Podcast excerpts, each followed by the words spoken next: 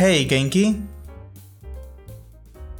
En el episodio de hoy vamos a hablar de un tema controversial porque aquí nos gusta la controversia y es el tóxico mundo del fandom. Algunos fandoms son muy exclusivos, otros bastante tóxicos, algunos son bastante activos y otros más bien pasivos. Cuando eres fanático de algo en especial, puedes sentirte parte del fandom. En este caso, si te encanta el anime, el manga, los videojuegos, puedes ser un otaku, pero si tienes una serie que te apasiona totalmente, puedes sentirte unido al fandom. En este fandom puedes compartir información, material, novedades, brindar apoyo a los artistas, a los creadores o incluso armar un boicot o perjudicar a aquello que te gusta.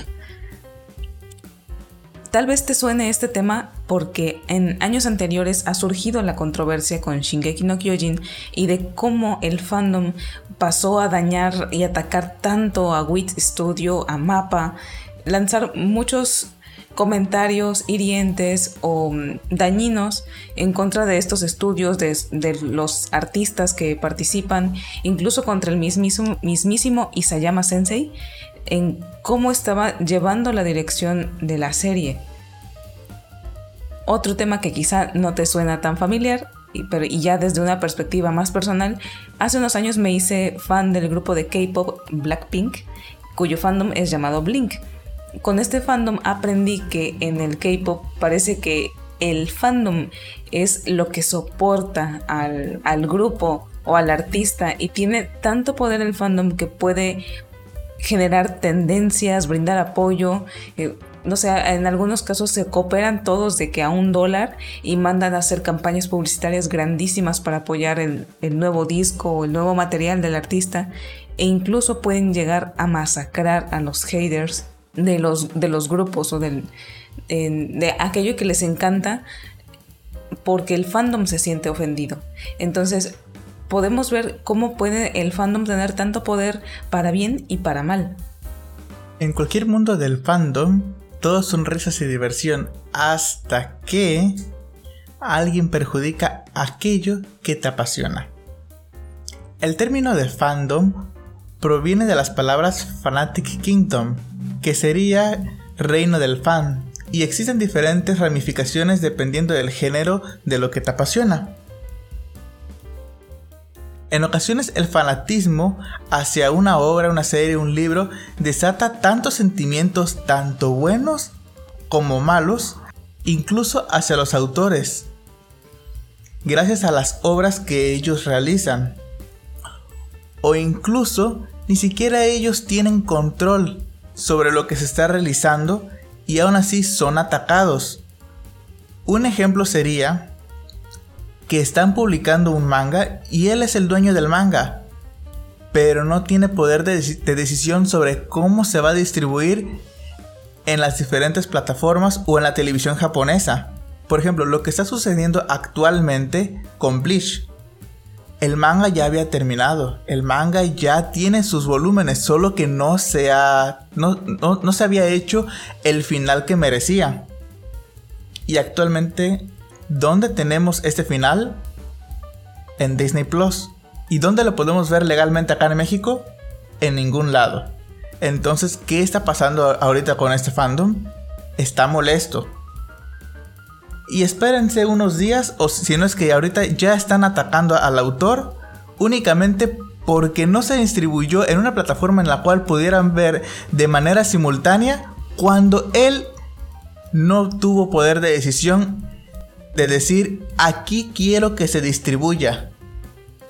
En una experiencia también personal, eh, soy fan del manga de Domestic Nakanojo de Sasuga Kei y esta serie fue sumamente comentada cuando llegó a su final en el manga porque el final fue tan malo, con letras mayúsculas, que todos los fanáticos quedaron profundamente inconformes, me incluyo, pero algunos fanáticos y una cantidad muy grande fueron derechito al Twitter de Sasuga Kei a dejarle mensajes de odio y de rechazo por cómo había acabado su manga.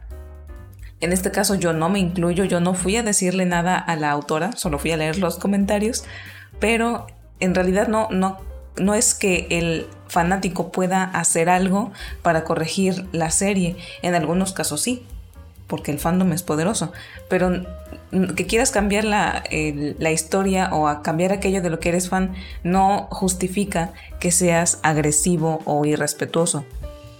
Por eso, pertenecer al fandom no da derechos sobre las acciones del creador y aquí vamos a platicar de algunos de los principales problemas. Uno es el enlace con la realidad.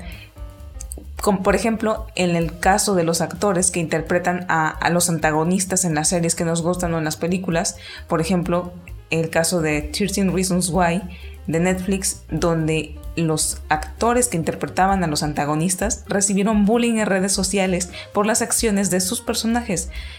Dime qué tipo de personas o qué tipo de problemas deben tener las personas para dañar a alguien en la realidad por acciones de un personaje ficticio. ¿Acaso no distinguen la realidad? Digo, si un personaje malo, y no digo malo de que lo hayan interpretado mal, sino un personaje con unas características de, antagonista realmente te cayó mal, no significa que es un buen actor, que lo están interpretando de una manera correcta como para poderte transmitir el odio hacia ese personaje Sí, puede ser bastante grave y bueno, hay de todo tipo de personas, a todas las respetamos, pero no está bien, no está padre que vayas a, insultar a alguien. Por eso también podemos mencionar que el fandom puede ser tóxico.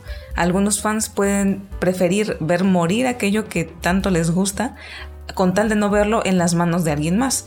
Y volvemos al caso del fandom tóxico de Shingeki no Kyojin que en su momento estaba odiando a Mapa solo porque le correspondía ahora el proyecto.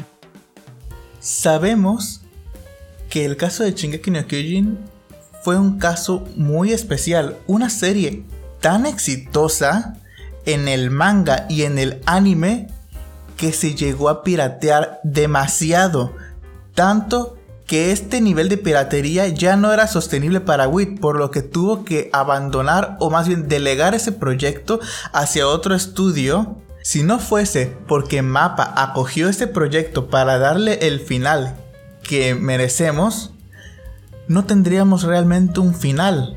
Luego hablaremos de cómo se ha extendido esta obra, ya que no es el punto para, para ese podcast pero ellos están llevando a cabo el final del manga que sin, que sin ello no lo podríamos visualizar.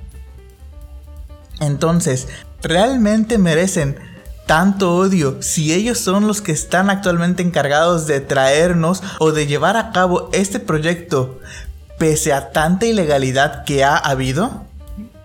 Por eso es que tanto defendemos el consumo legítimo de anime, de manga, de videojuegos. Todo lo que te encante tienes que apoyarlo legítimamente. El fandom puede llegar a ser tan destructivo como para llegar a cambiar el final de una serie únicamente porque no les gustó a, a los fans. también existe el fandom que los podríamos llamar como los inmutables este fandom no quiere que se cambie absolutamente nada de lo que ya están acostumbrados. Imagínense que el fandom de Dragon Ball hubiera dicho, yo no quiero que saquen un anime que tenga que ver con acción, Dragon Ball es aventura. ¿Y cuál es la mejor temporada que tenemos de, Dragon Ball en general? Pues es Dragon Ball Z.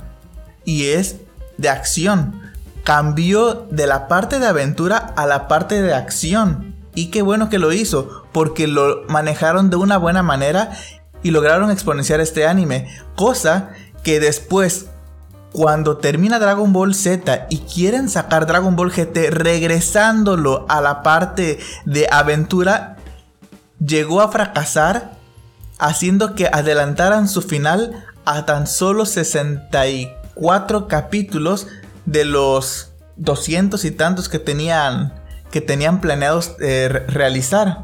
¿Y todo por qué? Porque al público no le gustaba. ¿Y quién es el público? El fandom. El fandom puede destruirlo todo.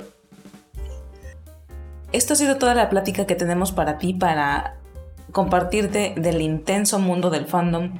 lo, lo bueno que puede ser, lo malo que puede ser, cómo somos fans de algo, de una serie, una, un libro, un anime, un videojuego, y siempre podemos apoyar al autor, como siempre hemos comentado de una manera legítima, para que los creadores sigan trayéndonos más de aquello que nos encanta.